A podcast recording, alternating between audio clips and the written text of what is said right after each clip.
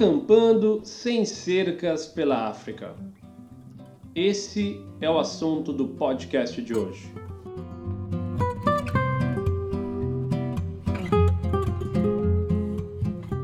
Muito bom dia, boa tarde, boa noite para você que nos escuta aqui em mais um podcast do Viagem Logo Existo. Eu sou Leonardo Spencer, você fatalmente já sabe disso. Do meu lado está aqui minha querida esposa, Raquel Spencer. Tudo bem com você? Tudo ótimo, mais um dia aqui, muitas histórias para contar e sobrevivemos, né? Esse é o podcast número 27 da nossa temporada da quarentena. Na verdade, essa temporada já está acabando, até porque as coisas mudaram, ela já está se estendendo muito mais do que a gente imaginava. E hoje a gente vai falar de um assunto que há muitos anos a gente já deu detalhes, já contou uns pedacinhos, mas hoje a gente, a gente não vai falar do assunto, hoje a gente vai contar a história, né? É. A gente vai re revirar nossas memórias, lembranças e vamos falar de uma vez que nós acampamos no meio do nada em Botsuana, sem cerca, no lugar cheio de animais selvagens. Teve encontros desagradáveis, teve lá dormindo sem banho, ficamos perdidos, tem um monte de... A, história nem é tão trágica, mas ela é muito interessante. Ainda bem, né? É, fosse trágica a gente tinha morrido.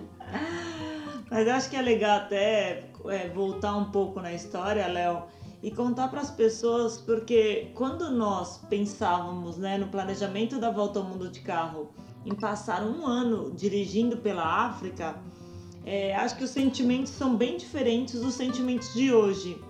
O que, que você lembra, assim, quando a gente estava no planejamento e falava, nossa, a gente vai passar um ano na África? O que, que você acha é. que passava? Que sentimentos a gente, a gente tinha?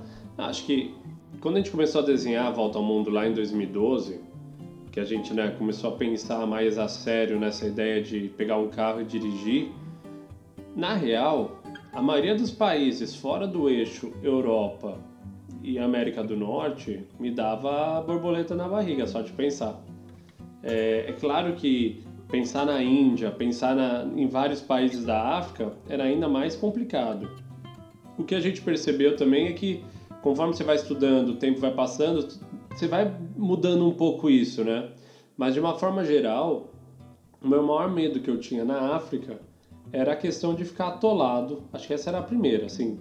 Não, mas, eu, mas fora, assim, você falou de um medo físico, mas você não acha que a gente estava muito também estressado com corrupção, com medo de hospital? Tipo, os sentimentos eram essencialmente desenvolver, era... desenvolve, desenvolve o seu, seu raciocínio. Não, é que quando eu penso, eu penso assim, a gente tinha muito medo e muita insegurança. Desenvolve, esses, não, esses mas eram isso, sentimentos. Mas isso é, isso é o que todo mundo imagina quando você fala, eu tô indo dirigir um carro num país que eu não tenho a menor ideia e eu tô indo lá para Botsuana. Isso, é todo isso. mundo, todo mundo tem esse sentimento de então, insegurança. Então, mas... E qual foi outra palavra que você falou? Medo, medo e insegurança. Mas qual era o seu, por exemplo? Não, tudo. Medo de corrupção, medo de ficar doente, medo de malária, medo de não ter hospital, medo de ser atacada por bicho, medo de. É, de não ter onde dormir, medo de Mas eu não, não sei ter se problema isso... com a polícia, medo de ter problema nas fronteiras. Acho que isso aí eram mais características da viagem Medo mesmo tinha de ser roubado, de ter uma arma apontada para mim em alguma situação inesperada. Acho que isso é uma coisa que eu falo, pô, ali complicou. Se eu chegar nesse ponto, complicou. É... E acho que existe uma ignorância muito grande em relação aos animais. Tipo, é, é um conceito, sei lá, minha mãe. Tudo bem, dona Helena? Sei que você está me escutando aí, um beijo para você. É, a minha mãe era uma pessoa, sei lá, ela, ela achava que se um leão aparecesse 50 metros de mim, eventualmente ele ia vir para um ataque e ia me matar e eu nunca mais ia ser achado. Cobra? Também. Assim, cobra, nossa, a cobra aparece 6 km de você e ela te persegue. então, lógico, ela nunca falou isso especificamente para mim, mas acho que é um medo de muitas pessoas, a gente sabe depois quando fez palestra aí em quantas cidades do Brasil, fora, o medo é sempre esse, mas e os animais, eles não te atacavam e então, assim, esse medo fazia parte um pouco. Mas fora isso, era mais assim, caramba, como será que a gente vai resolver? Mas eu é. não tinha medo, assim. Não, e eu acho que você adicionou um item aí também que no final, então, eu acho que dá para pontuar como sentimentos o medo, insegurança e ignorância. De novo, porque... Que a maior de tudo é a ignorância é, exato, na história. Exato, E aí acho que até vem para um segundo ponto que é, se a gente olhar hoje o que foi a nossa experiência na África, esses três sentimentos vão por água, certo? Porque o que a gente viveu na África nos 10 meses e toda vez que a gente senta para bater papo sobre viagem, a gente acaba voltando para a África, acaba falando das experiências que a gente viveu e foi assim. Maravilhoso os 10 meses que nós passamos por lá. Faz sentido? Faz sentido. Foi muito mais tranquilo e muito mais é, fácil de administrar do que a gente imaginava. É, independente da ignorância, do medo ou não, acho que é como eu falo Acho que tinha a questão de, de ficar atolado, e essa é uma questão ainda que me incomodava, porque eu reconheço que eu tenho pouquíssimos conhecimentos técnicos, essa parte de carro, eu não sou um cara que lido bem, assim, não é uma coisa que eu sempre gostei, então naturalmente não é uma coisa que eu sei fazer muito bem. Então eu tinha esse medo de, de atolar e me ver muito vulnerável. E aí quem, quem já foi nas palestras sabe, acabou acontecendo, tem toda uma história por trás disso. Mas, mas todo o resto, é o que eu falei, foi muito mais fácil de administrar, foi muito mais fácil de, de, de passar. Os problemas foram muito menores. É, a questão dos animais a gente pode falar depois, mas não é tão complicado. As fronteiras, de novo, era mais uma fronteira. Talvez a gente já estava mais preparado para isso também, né? Talvez a gente já estava. Eu estava refletindo agora. A gente saiu do Brasil e foi até os Estados Unidos. Teve vários desafios na América do Sul, América Central? Teve. Mas tem um quê de Brasil muito grande nisso tudo. Então a gente ainda estava com um, um, um, DNA muito brasileiro por, tá, estar, por estar no Brasil. E, meu, ali em espanhol, em castelhano, você se vira, os caras também entendem e vai. Aí a gente ficou um tempão nos Estados Unidos, um tempão na Europa, que são países e, e regiões que não, não te trazem nenhum desafio do ponto de vista estrutural, de, de dia a dia. Então eu estava pensando, a África, quando a gente chegou na África do Sul, Ali foi o primeiro grande desafio da viagem, né? Do ponto de vista de ter que encarar estradas que a gente não tinha a menor ideia de como seriam, né? Pode ser, pode ser. Não, mas eu acho que sua memória já tá com filtro, assim. eu acho que quando a gente estava lá em 2012 discutindo a viagem, tinha, eu acho que, muita segurança, muito medo. E a grande surpresa é que eu acho que hoje a gente fala com muita saudade, a gente vira e mexe, se olha e se pergunta por que, que a gente não voltou ainda? Por que, que a gente tá escolhendo outras viagens e não indo fazer safari? Mas eu acho que em 2012, se nós tivéssemos medo, nós não teríamos ido. Porque medo, medo, por exemplo, eu tenho de ir para República Central Africana lá, Central African Republic, é, tenho medo de sei lá, para a Nigéria, algumas regiões. Então, eu tenho medo desses lugares. Medo a que ponto? Medo de eu não ir. Eu acho que quando nós pensávamos na África do Sul, Namíbia, Botsuana e os 14, sei lá, 15 países que nós fizemos, em algum lugar no meu íntimo eu sabia que aqueles países, apesar de da minha ignorância achar que aquilo ali era complicado, eu sabia que eles eram administráveis, assim, eu sabia que a gente poderia fazer, entendeu? Ah, eu acho que a gente acreditava também que a gente ia aprender durante o processo. Eu acho que isso também você vai se acostumando. E isso ficou muito claro. Eu acho que é um gancho perfeito, que é a gente chegou na África do Sul, e a África do Sul é muito mais estruturado, então a gente foi para alguns campings, alguns safaris e, e aí tudo de asfalto, restaurante dentro, camping cercado, é, é, é, muito controlado tudo, né? As estradas são boas, a gente quase não pegou estrada de terra, funcionou muito bem. Quando a gente foi para Namíbia, começou a ficar um pouquinho mais selvagem, eu diria assim, mas ainda com bastante controle, né? Nada muito. Sempre que você estava acampando também tinha alguém, tinha uma recepção, tinha um restaurante, tinha estrutura, vamos dizer assim. E aí quando nós chegamos em Botsuana, a gente viu como realmente funcionava a ideia do safari selvagem e o que muita gente, né, depois numa segunda ou terceira viagem para a África vai atrás, que é uma experiência muito na natureza, sem infraestrutura e tentar ao máximo estar tá perto da natureza no sentido assim, você é o intruso. Aquilo tá tudo lá num perfeito equilíbrio e você tá ali simplesmente indo assistir aquele pedacinho da natureza. Faz sentido? E o interessante de, disso tudo é que muitas pessoas acabam tendo uma relação mais próxima com o safari da África do Sul. Independente do parque que elas estejam, acaba que é muitas vezes o primeiro contato. É, algumas pessoas acabam indo para Namíbia também. E o interessante é que mesmo Botsuana estando tão próximo e fazer parte de um acordo fronteiriço ali entre África do Sul, Botsuana e Namíbia, a experiência de camping em Botsuana é completamente diferente. É, tanto do ponto de vista de infra, e de novo, não é que a infraestrutura é ruim, a infraestrutura é daquele jeito porque eles querem que seja daquele jeito. É uhum. justamente um diferencial para competir com. Porque você chega na África do Sul, é, os parques são muito bem é, estruturados. E por estrutura, entenda-se, eles têm cercas, cercas muito distantes, você não consegue ver o final deles. Muito deles tem hotéis dentro dos parques ou próximo, com, com asfalto, com, com placa. Então ele, ele, é um, ele é um safari, mas com muita estrutura, para o que você acaba vendo em outros lugares. Quando você chega em Botsuana, e a gente está falando especificamente do Parque Nacional Chobe, o Moremi, algumas reservas como Kwai, ali o cara te vende a ideia de você estar inserido dentro da savana africana. E aí o buraco é muito mais embaixo. e o mais incrível é, é, não só ela falou, né? Eles fazem isso de propósito, como os turistas que vão para lá e tá sempre cheio, vão em busca dessa experiência, né? Mais selvagem, mais dentro da natureza.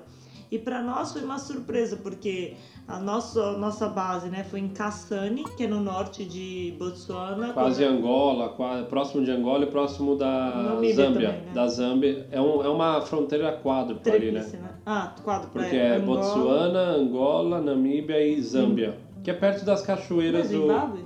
Não. Zâmbia, que é perto das cachoeiras do de Livingstone lá. E aí também tem o Zimbábue mais para direita. Então depende, você vai mais para esquerda, está perto de Angola, está perto de Angola e Namíbia. Se você vai mais para direita, está próximo de Zâmbia e, e Zimbábue. Mas você está ali no meio daquele buraco todo. É, e aí quando nós chegamos em Kassani, que era a nossa base, onde a gente ia fazer mercado, esse era o plano inicial. E a gente ia para os parques, que daí eram completamente, né, em lugares inóspitos tudo mais. Então a gente foi, fez mercado, é, combustível, peças extras, né, se estruturando e passamos num lugar, num centro de, form de formações, no centro turístico, e sentamos com a mulher, mostramos o nosso plano e falamos, olha, a gente queria que você desse uma olhada. Tem, tem, tem um ponto também que é legal dizer assim, que apesar de nós termos estudado várias coisas, na nossa viagem de carro era muito assim, a gente ia dirigindo e ia vivendo. Então, assim, a gente sabia que essa região de Botsuana, os parques tinham alguns campings. A gente sabia que Kassani era a primeira cidade, mas a gente chegou lá sem ter a menor ideia que aqueles campos já tá. Não, nem sei. E aí, e aí uma coisa que é, que é, a gente vai conhecendo pessoas e, e tem muito, na África tem muito viajante, tem muito europeu que está lá há meses, anos viajando. Então você vai descobrindo, ah, também tem esse lugar, também tem esse que é meu preferido, e você vai juntando essas informações. A gente chegou no, nesse centro de informações com um plano que a gente tinha feito, ó, a gente quer ir nesses parques, tinha o Moremi, tinha o Quai, tinha o Sabuti, tudo mais, esse é o plano, tantos dias em cada, alguma coisa que a gente tem que se preocupar, algum desses lugares não tem mercado, não tem não sei o quê. E a mulher falou, não, mas calma, como vocês vão para esse esses parques? Vocês têm reserva? Gente falou, não. Ela falou, então vocês não podem ir, porque para ir para esses parques, os lugares são super limitados e a maioria das pessoas fazem reservas com seis meses de antecedência. E já está basicamente tudo lotado. Então eu posso até ligar para os pares, mas assim, com certeza não tem lugar. Eu falei, cara, onde a gente chegou, Raquel? Será que a gente. Época de Olimpíadas aqui, a gente não sabia que vai rolar as Olimpíadas em Botsuana, por isso ah, que tá lotado? Juro, a gente não acreditava no que a mulher tá falando. A gente, ela falou, olha, vocês podem fazer, vocês podem arriscar, ir até a porta do parque, mas assim, alguma pessoa pode ter cancelado e eles aceitarem vocês, mas tem chance de chegar lá e os caras não aceitarem vocês.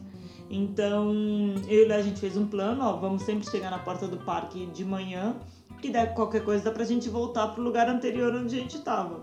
E assim a viagem seguiu, vai. Alguns, né, percalços, no caminho a gente parou também para fazer uma manutenção no carro. E mesmo assim a gente foi. E um desses lugares que nós fomos era um lugar chamado Quai. Aí eu te pergunto, Léo, alguma ideia de onde a gente tirou esse lugar para visitar? Não. Eu lembro que Botsuana, eu usei um guia que eu tinha comprado, porque, de novo, África do Sul eu sabia que não ia ter problemas de direção. Minha preocupação era atolar. Eu sempre falo isso, porque o resto a gente conseguia lidar. Então eu comprei um guia que contava de viagens só para Botsuana. Tinha uma parte específica de Botsuana e falava das estradas de areia, que era para você baixar o pneu, que era complicado.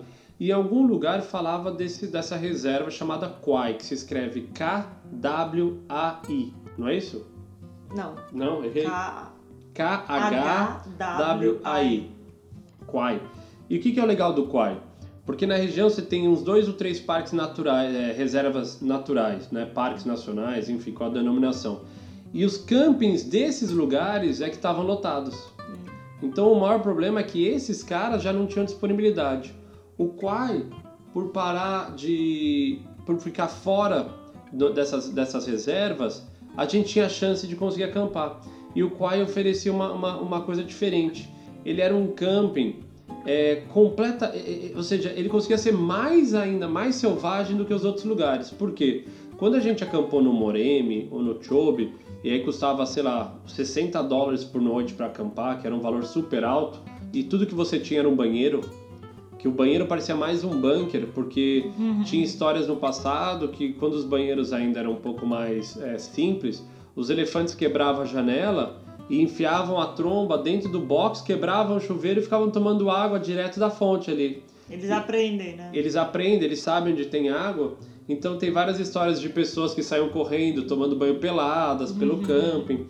E aí a gente descobriu que eles criaram uma espécie de uns bunkers, que eram umas estruturas de concreto de 2 metros de largura em volta, para você poder tomar banho ali sem ter a visita inesperada do, dos elefantes. E aí esses eram os lugares que estavam lotados. E aí alguém falou, a gente leu, que tinha um camping no Quai, que era uma reserva, que você simplesmente podia chegar lá e, e ficar, não tinha muito o que fazer a de, gente de tinha reserva. reserva. É? Tinha, então, gente... eu lembro da gente ter feito reserva. Bom, só que você chega lá, não tem nem portaria, não tem nada. Tem uma árvore escrito Quai, tinha uns caras sentados embaixo das árvores. E mas... pra achar aquilo ali foi um Deus acuda, é, né? Também. Antes da gente contar de lá, vamos contar do caminho. A gente. Porque tentar achar o lugar já era um desafio. Essa é a questão. De novo, não é que você tá andando e tem placas sinalizando, vira direita. Não, às vezes apareciam umas placas, mas é, o GPS também, apesar de. O, o, que aconteceu é o seguinte: a gente saiu do parque, acho que o Moremi, e fomos seguindo o GPS. A gente tinha um mapa do Tracks for Africa, era um mapa mais sofisticado de África. Mapa físico, tinha mapa tudo. Mapa físico, tinha tudo. A gente chegou numa hora que a estrada acabava num rio, um rio meio seco que estava cheio de elefantes. Aí falava, Raquel, será que tem que cruzar essa estrada? Será que não tem? E aí, como são as coisas, né? A gente resolveu voltar pro Moremi, então a gente estava tentando achar caminhos. Nisso vem uma, uma Hilux, um carro assim, um camper, né? Começa a dar farol, a gente parou. Era um casal. Eles vieram na outra direção, é, né? Eles estavam na direção Para contrária. visualizarem. É. Era um casal dos seus 60 anos de idade. E aí, alemães. Né? Alemães. É, e estavam também perdidos como a gente. E por coincidência, eles também estavam indo para o Quai. E a gente falou, cara, estamos indo, vamos juntos. Acabou que a gente depois passou mais uma pessoa e essa pessoa contou que a gente tinha que cruzar o rio, alguma coisa assim, porque eu não consigo lembrar o que fez a gente tomar coragem. Você, imagina cruzar um rio meio seco, com um monte de elefante ali do lado. Eu falei, Raquel, tipo, não, sem eu... saber para onde eu tava indo, podia ser que chegasse do outro lado e falei, tem que voltar. eu falei, meu Deus. Não, eu acho que o que trouxe conforto foi a gente estar tá com outro carro também, né? Então a gente falou, vamos Seguindo, com... né? Isso, um tá com outro, outro carro, exato. Vai. E quatro pessoas vai ser mais fácil a gente se ajudar se um dos carros tiver problema. Cruzamos o rio com elefantes, seguimos até que chegamos num lugar que na teoria era a reserva do pai. Eram umas viagens de, sei lá, era para ser duas horas e demorou umas cinco. E, e, porque eu lembro que a luz já estava meio baixa quando chegou no Quai, já era meia tarde. E aí do Quai, eu achei que ia chegar no Quai até uma portaria, alguma coisa, juro. A, a, imagem que eu tenho na minha cabeça é uma árvore escrito Quai, umas quatro pessoas sentadas embaixo da árvore e uma moto. É, é isso. Aí a gente falou, olha, eu tenho uma reserva para hoje à noite. O cara falou, ah, tá bom me segue. Aí a gente saiu seguindo. Subiu na moto, né? Ele subiu na moto, a gente no carro foi seguindo ele. Aí ele chegou num lugar assim, perto num rio. E aí tinha uma árvore com o número 5 assim no chão. Aí tinha um descampado assim de uns 50 metros quadrados, sei lá, 100 metros quadrados. Ele falou: Ó, aqui é o camping de vocês. Era uma árvore. falei: Aqui? Nessa, nessa árvore? Nessa árvore aqui? É nessa mesma aqui? Você tem certeza? É essa árvore? E aí pegou e falou: tchau, amanhã eu passo para recolher o dinheiro.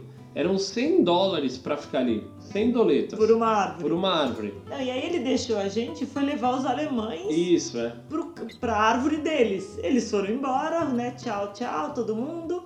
Foram os alemães embora. O que a gente viu a moto passando depois, tá bom. Começa tudo, já era final de tarde, né? A barraca. Ele falou para não deixar o lixo, né, no chão, deixar o lixo sempre alto por causa dos macacos, não sei o quê. Começa a organização, de repente, chega o carro do casal alemão. Aí eles falaram: "Olha, a gente tá muito desconfortável de dormir lá sozinhos. A gente pode dormir aqui com vocês?" A gente falou: "Lógico, para o carro do lado um do outro." A gente falou: "A gente se reveza, cada dia um cozinha, né, tudo mais." Eram duas noites que a gente Eram duas noites e tá bom, vamos dormir aqui. Pra gente também, né? Eles acharam que só eles estavam preocupados, a gente ficou mal feliz que os caras vieram ficar junto com a gente. Nossa, eu adorei. Dormimos e no outro dia, bora aproveitar o parque. Aí fomos. O que, que você lembra, assim, Léo? Tem uma coisa que me chamou a atenção quando a gente saiu pra fazer safari, que a gente saiu, assim, fechou a barraca, tudo, começou o safari. Eu acho que a gente dirigiu uns 300 metros. De repente, meu, leopardo na estrada já. tipo, do lado de onde a gente tinha dormido. O Léo abriu a porta do carro ainda pra pôr a câmera pra fora da janela, por causa do vidro. Aí, meu, ele foi embora. Meu, tá bom, já. Leopardo, que é super raro de ver, você já vê assim, às 8 da manhã saindo do campo, a gente já falou vitória, né? É que ali era uma região é, muito selvagem. Então a gente estava muito próximo de um rio. Esse rio pô, cheio de crocodilo. Sabe aqueles, aquelas imagens de crocodilo que você vê em filme? Aquele crocodilo gigante, 5 metros, sentado na margem. Você viu um monte. É, por- e de novo, pessoal, safari é muito importante você estar próximo de onde tem água. Porque todos os animais, naturalmente, têm tem que vir, né? Se não é época de chuvas, que acaba fazendo poças por muitos lugares, eles têm que vir até o rio. Então a sua chance de ver um leão, de ver é, leopardo, de ver girafa, né? geralmente é próximo do rio. E o camping ficava a 50 metros do rio. O que separava o nosso camping do rio era só uma estradinha de né, 6 metros de largura ali, que passava dois carros. E a gente sai de manhã, tem esse encontro já com, com, com, com o leopardo. Parecia ser um leopardo filhote, até depois a gente viu pelas fotos. E, de novo, muito próximo do camping, o que leva a crer que aquele leopardo podia ter passado pelo nosso camping, ou próximo. E, e- e o que a gente aprendeu com o tempo na África é que os animais eles não têm muito interesse em, em mexer com a gente, com o ser humano. Principalmente quando você está nesses lugares muito isolados, onde nem ele, nem você está acostumado com a presença dos animais, como ele também não está acostumado com a presença do humano. E até uma coisa que, que acho que a gente aprendeu com o tempo é de como fazer a nossa visita a mais imperceptível possível para os animais. É, isso é importante. Porque é, ainda mais num lugar como a gente estava, que é fora de uma reserva, é fora de um parque, basicamente não tem regra. Então você imagina a gente com uma Defender, que é um carro forte, grande, você entra onde você quiser. Então se você não tiver bom senso, não tiver uma certa ética, você vai acabar perturbando demais os animais. Então, não gente- é essa a ideia, e- né? e- e exatamente. Então, assim, é, em prol de fazer uma foto melhor, não faz sentido você é, perturbar o animal. Eu sempre falei isso. Você que compra uma lente ou você que se contente com a foto daquele jeito. Porque senão, no final das contas, você está indo lá no meio do nada para ver os animais e aí você vai lá e pô, põe o carro próximo dos filhotes, vai deixar a mãe estressada, vai deixar né, a família estressada. Então, eu lembro que a gente saiu dali, tinha uma estradinha e a gente ficou o dia inteiro, acho que foi umas duas saídas que a gente fez, né? A gente ficou umas duas horas de manhã dirigindo em torno do rio e aí já tinha visto, vimos mais, no caso, elefante pra caramba, é, girafa, é... Ah, aqueles bichos que você vê todo dia, zebra. Vimos o leopardo logo na saída, que foi um prêmio já, né, para aquela ocasião. E sabe que eu lembro também dessa do Quai? Eu não sei se você lembra, mas a gente viu um, um elefante filhote chegando na beira do rio e tinha um crocodilo. É, não Ele era tão põe- filhote, era um jovem, né? Jovem. Eu tenho fotos desse. É, jovenzito. E aí ele põe o crocodilo pra correr, né? Ele fica assim, meu, atazanando até o crocodilo sair da beira do Porque, rio. porque tinha um caminho, tinha um caminho bem claro da onde ele ia entrar. E elefante, ele tende a repetir caminhos. Ele não abre um caminho no mato novo. E o, e o- o crocodilo estava sentado, estava tomando sol bem ali. Então ele veio, ficou pisando, aí o crocodilo entrou Fazendo na barulho, água. né? O crocodilo entrou na água. Ele entrou na água ainda, o elefante, e foi pra cima do crocodilo. Aí o crocodilo meteu o pé. Lembra disso? Lembro. Mas são pequenas coisas que você fala, caramba, né? Que legal ver essas interação também, as coisas acontecendo na natureza. A gente lá quietinhos dentro do carro. Isso é outra coisa também, né? Que as pessoas não imaginam que quando você tá num resort, né, que você vai fazer as saídas de safari, você vai com uma estrutura tudo mais. Quando a gente fazia o, o que eles chamam de self-drive, que é você ir sozinho em busca dos animais, é muito cansativo, porque meu, você fica lá, só os dois, tem que pensar, tem que tomar decisão o tempo inteiro, tem que às vezes fazer comida dentro do carro, tem que levar o almoço pronto, mas come no carro, tá calor, tem mosquito, é, é, é, é, é logística, você é logística, na logística, logística também, né? E aliás, tem, teve nesse dia um episódio legal que é aquele café da manhã que a gente está fazendo e passa os elefantes. Seguinte? Não, foi depois, eu acho, no dia seguinte, eu na segunda noite. nesse dia, porque no dia seguinte a gente acordou e foi embora. E não foi nessa manhã? Então... Ah, é irrelevante. Para é. o fim da história, é, teve o um dia que a gente estava ali preparando para sair, seja para ir embora ou, ou seja para esse dia que a gente foi passear.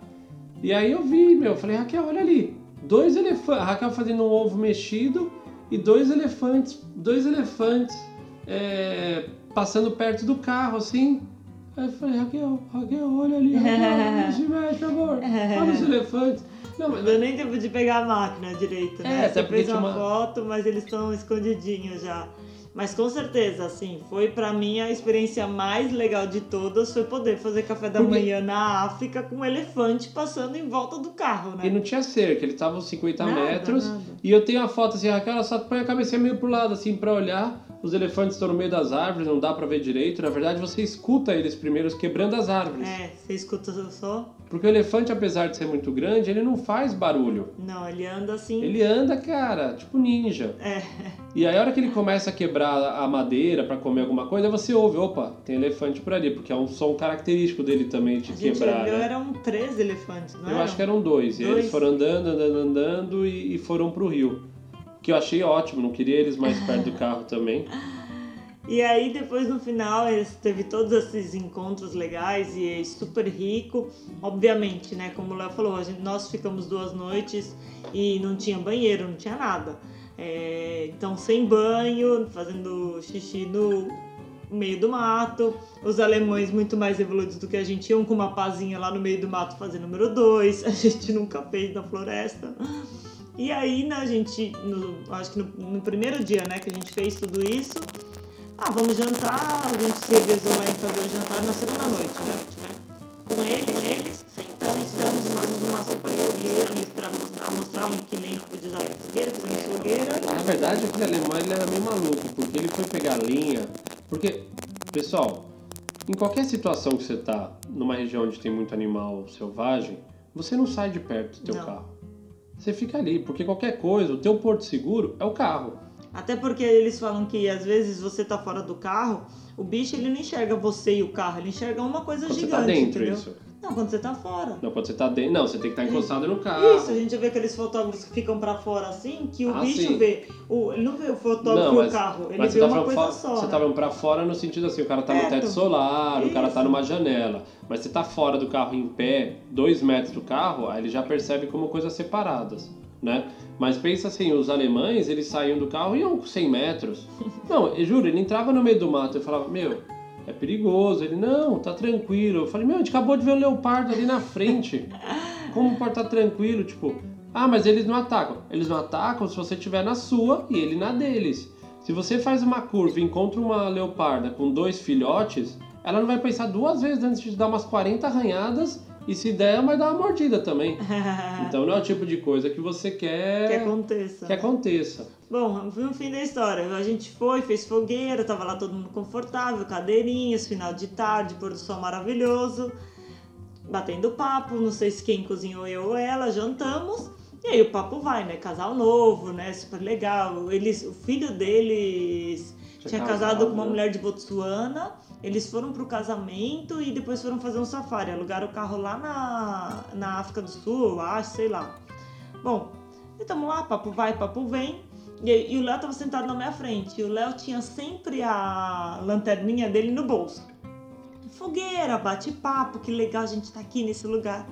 De repente falei, Léo, eu tô ouvindo barulho na minha orelha direita. Ilumina atrás de mim, por favor. E o Léo tirou a lanterninha do bolso, ele tava na minha frente assim, colocou uma luz. Quando ele ligou a luz, eu nem lembro o que, que você falou. Você falou. Eu não sei o que eu deu um falei, só grito, falei. O que, que você fez? Uma hiena! Hiena! Uma hiena. E a hiena tava uns 3 metros assim da Raquel Nossa. já. Uma hiena grande, É, parecia um, maior que um. maior que um Rottweiler, assim. Nossa, é assustador. Aí, no que eu me assustei com a hiena, todo mundo meio que pulou. A hiena também virou e saiu correndo, porque ela se assustou também. Nós éramos quatro, né? Ela tava sozinha. E hiena geralmente ela ataca em grupo, ela tem um, um- Um uns rituais. E no fundo ela tava sentindo cheiro de comida, né? Ela tava indo ali dar uma bisbilhotada, ela é sempre a primeira a chegar nessas coisas. É. Gente, mas vocês não têm ideia do susto. Quando a gente olhou pra trás e viu a hiena, viu os quatro, assim, tipo, largaram as cadeiras, foram pras barracas, subiram nas suas Boa noite, boa noite, boa noite, não sei o que. O alemão ainda pegou a comida, pendurou na árvore assim mais alta. Eu fiquei iluminando ele da barraca, porque, como a gente falou, dentro da barraca é muito, muito raro. A gente não conhece caso a barraca fechada, bonitinha, ainda mais a nossa que era alta. É muito raro se é que tem casos de animal ter atacado. É verdade. Então a gente subiu na barraca, pegou nossos livros, começamos a ler. Aí passou uma meia hora assim, eu ouvi um barulho de novo. Eu peguei, pus a cabeça pra fora, liguei a lanterna. A mesma hiena tinha voltado ali pra dar uma cheirada, dar uma olhada. Aí quando eu mandei a lanterna, ela saiu correndo também. Mas ali, sem dúvida, foi uma das experiências mais Assustadoras. ah, é, mais radicais, assim, envolvendo animais selvagens, né? Que a gente teve próximo. Nunca tinha visto tão perto com aquela. Não. Ela curiosa e a gente ali, né, tão vulnerável. É. Por- Até porque tem gente que pensa que fazer fogueira assusta. A não ser que você faça uma daquelas fogueiras de São João, que queime lá, meu, Que não era o 30 caso. metros de altura. Ok, mas fora isso, os animais não tinham problema nenhum com fogo. É. Né, você não vai entrar no fogo, né? Mas com o que tá em torno do fogo, ele É. não liga de lá dar uma checada. Não, mas eu confesso que foi assim, meu, muito assustador. A gente ficou morrendo de medo. Hiena, do que a gente ouviu das histórias, é um bicho que te ataca vivo, assim. Então, assim, é, você não pode fazer xixi no mato que nem o alemão lá vai, porque se ela te ver sozinha ela achar que pode te atacar, ela te morde. Se for tipo, só uma hiena, ela não vai te atacar. É difícil. E a hiena sempre falam, se você encontrar com uma, você tem que fazer se parecer maior. Então muita gente fala, meu, pega uma jaqueta, abre a jaqueta, pega uns pedaços de pau, põe pra cima, faz barulho. Só que a hiena, se ela tá em um grupo de cinco hienas, seis, elas ficam te rondando, aí uma vai e morde sua perna, você começa a mancar, aí vem outra morde a outra, começa a mancar. Ela vai te debilitando até você... Não, mas é muito assustador você pensar que você vai, tipo, o bicho vai te comer vivo, né? É, É muito, assustador, muito. Mas já vi ela comendo búfalo, morde uma perna do búfalo, morde a outra, morde uma, morde a outra, vai mordendo, vai mordendo, até o bicho ficar exausto, ela vai realmente e mata ele. né? É.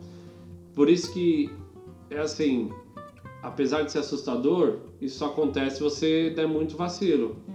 Então, tem que respeitar. É. Animal selvagem é que nem o mar. Não dá pra você dar brecha, entendeu? Eu acho que depois dessa a gente nunca mais jantou no escuro, né? Exato, Assim, pôr do mundo- sol, meu, só pra barraca, esquece, dorme 12 horas, ficava com as costas quadradas, A não mas ser que assim. você esteja num camping com cerca, É né? lógico, é lógico. Mas assim, foi uma experiência que é, deu um sustinho, Me- confesso. Mesmo assim. depois, quando a gente foi para Botsuana, quando a gente foi para Tanzânia, para o Quênia, que a gente ficou naqueles hotéis que eram também no meio do, do ou do Masai Mara e não tem cerca, o tempo todo, à noite principalmente, a gente estava sempre com alguém do lado. Um cara com um rádio, o cara com uma arma, o cara que já tinha feito aquele trajeto, o cara que sabia que aquilo ali era um pouco mais tranquilo, tinha muito menos risco do que simplesmente fazer uma fogueira à noite como a gente fez. E até porque, quando você está fazendo safari, o dia acaba com o sol se pondo. É.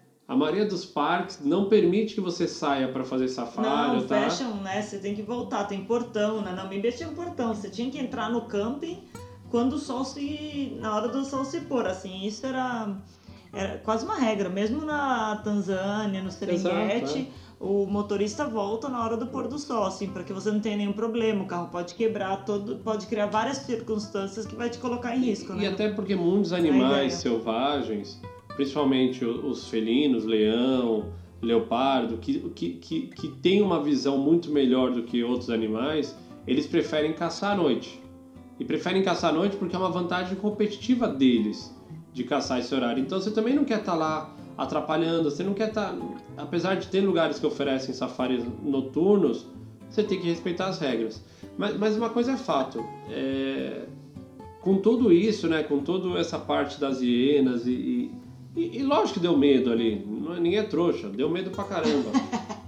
Foi, a Botsuana foi uma experiência, apesar dos desafios, e para mim o principal desafio era dirigir. É. Porque teve lugar que a gente dirigiu que era areia pura, e aí, meu, os pneus, a gente tinha que murchar os pneus, não tinha experiência nenhuma fazendo isso. Então, assim, essa parte para mim foi muito difícil, mas ao mesmo tempo foi um país muito legal. É, a gente teve a oportunidade de conhecer um pouco mais sobre o país. Botsuana como um todo, não só a região dos parques, é um país para os padrões da África muito desenvolvido. Muito É, desenvolvido. tem índices de corrupção, índices de desenvolvimento da indú é, de pró-negócio melhores que do Brasil, melhores que muitos países que, que a gente não, não acaba não conhecendo. Eu podia até pe- ter pegado os dados igual a gente fez da Tailândia, acabei esquecendo, mas eu lembro que uma coisa que me chamou muita atenção em Botsuana, que eles chegaram, chegou um momento de infecção de AIDS que assim, metade dos adultos iam morrer. Tava assim, um número muito absurdo. E aí eles fizeram um super trabalho, principalmente com as mulheres grávidas, porque você tende a passar pro bebê, né, o vírus, o HIV. E, e hoje em dia, os índices de mulheres contaminadas que passam para os bebês é melhor em Botsuana do que na Europa e nos Estados Unidos. Então eu lembro de ter lido um artigo sobre isso na época e eu fiquei impressionada. Então assim, eles tiveram algum- muitos problemas, né, de de dessa questão do HIV, HIV, é. de pobreza, e tudo mais, mas parece que eles estão enfrentando os problemas. Então, É assim, isso já faz tempo isso, né? Isso aí tá, tá falando mais de 10 anos atrás. assim, Então eu não tenho uma fotografia mais atual. recente, não. Mas o que a gente sabe como um todo, que apesar de ser um país que não tem muito marketing pra gente brasileiro, lá ninguém conhece muito Botsuana, ninguém sabe que Gaborone é a capital do Botsuana, é um país que como um todo tem muitos problemas, mas surpreendentemente tem números muito interessantes.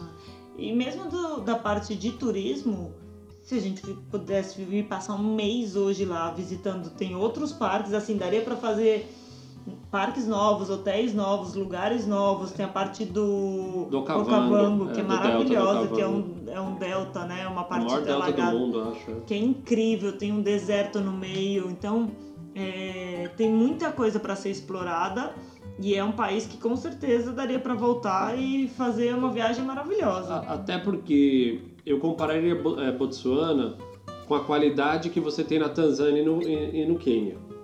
Eu acho que é uma, é uma qualidade superior à África do Sul. É uma característica diferente da Namíbia, que a Namíbia tem um deserto, ou seja, Botsuana e Namíbia são muito legais e conseguem ser próximas, muito diferentes. E Botsuana, pelo estilo de safari, eu compararia com o que tem na Tanzânia, com o que tem no Quênia. Mas tem uma coisa que, que é um pouco mais vantajoso. Apesar de caro, ainda é mais barato do que o Serengeti, do que o Masai Mara. Porque Masai Mara e Serengeti são os mais famosos, que é onde tem a migração dos gnus, das zebras. Botsuana ele goza um pouco dessa coisa de ele estar próximo da África do Sul que é mais barato, então ele também não pode ser mais tão mais caro. É, ele Tem- tem muito europeu que vai, então também acaba que ele pega um mercado com um pouco mais de dinheiro. E tem esse acordo de livre fronteira entre África do Sul, Namíbia E Botsuana. Então muita gente vai para África do Sul, aluga um carro igual o nosso, com barraca, com geladeira, com tudo, e faz esses três países. Ou simplesmente aluga na África do Sul e vai para Botsuana direto. É, e depois, como você pode cruzar a fronteira, vai, aproveita Botsuana e volta. Então funciona, né? Tem essa estrutura de turismo. É perto, não é longe, né? É. Então é um país assim que eu acho que é muito rico, tem muita coisa legal, tem essa parte muito bem preservada de tá, de ser selvagem mesmo. E ainda se você quer ir fazer um programa de luxo, também tem os hotéis É, então. maravilhosos, assim. É que a gente tava nessa Pindaíba. ah, e a proposta era outra, né? A proposta proposta era era outra. também viajar com o carro. Mas, mas é legal que você falou, porque tem, tem, um, tem uma parte de alguns hotéis, a gente já viu, que são coisas assim de cinema. ah, Hotéis que você só chega de monomotor, então você tem que ir pra Cassane, não sei onde, você pega o monomotor que te leva pro meio do nada, como se fosse o que você tem no Serengeti, só que em Botsuana. Então você fica em regiões que são casas de palafitas mais altas para poder não atrapalhar o fluxo dos elefantes. Tem umas coisas, de novo, se você pesquisa, você acha umas coisas assim fora de série. Não, mesmo hoje pesquisando para fazer o podcast, eu pesquisei o Quai de novo para ver se eu achava o lugar das árvores lá. E aí achei um camping, nem vi a data, mas se é recente, se na época já tinha, custava 1.200 euros aquele camping. Não, que campo, é um, um, hotel, um hotel é. de luxo lá no Quai. E assim, maravilhoso. Mostrei as fotos pro Léo e falei, nossa, quero ir hoje. Então, com certeza tem também o meio do caminho, né? Eu acho que é, não sei se não sei se tem o meio do caminho, na verdade, né, Léo? Acho que você teria que ficar em Cassane para achar uma coisa que não seja não sei, tão tem que pesquisar, mas acho que se você for para lá é um lugar que com certeza vale a pena essa história do carro. A gente teve um amigo, acho que o Ricardo Braz, foi o ano passado com o pai dele, alugaram um carro e foram para Botsuana e até onde eu sei adoraram. É, porque tem uma coisa de desbravar, de dirigir. Então, assim, Põe no radar. É Acho isso. que esse é o ponto. Põe no radar. Esse aqui foi só uma história para dividir com vocês um pouco do que a gente viveu e, e, trazer mais um país que muita gente não fala. E acho que esse é um dos nossos objetivos também, né? Tem muita gente falando coisas legais de países mais conhecidos, então a gente tenta usar um pouco desses 120, 120 e poucos países que a gente já foi para para trazer aqui. Amor, quer falar do livro? Raquel tá morrendo de vontade de ter xixi. Então vai falar do livro rapidinho, já são 41 minutos de podcast, então manda bala pra gente terminar. Ô turma, minha dica de livro hoje é o livro Faça Acontecer, da Sheryl Sandberg, que é chefe operacional do Facebook. Foi ou é? Ela é ainda. Não sei se ela só tá no board do Facebook uhum. hoje, mas ela também trabalhou no Google e é uma é super legal, um livro super leve, meu, você lê super rápido, onde ela fala bastante desse contexto, né, da mulher executiva, de como você tem que abrir portas e como às vezes na época que ela escreveu o livro, mais da metade das mulheres que se formavam das universitárias nos Estados Unidos já eram mulheres mas ainda quando você olha né, a presidência das empresas e o board das empresas, ainda não tem tanta mulher lá. Então acho que é um, é um belo trabalho aí e eu acho que o nome fala, diz tudo, né? O nome do livro é Faça Acontecer. Então tem muitas lições aí para a gente é, se inspirar e tirar aqueles projetos do papel.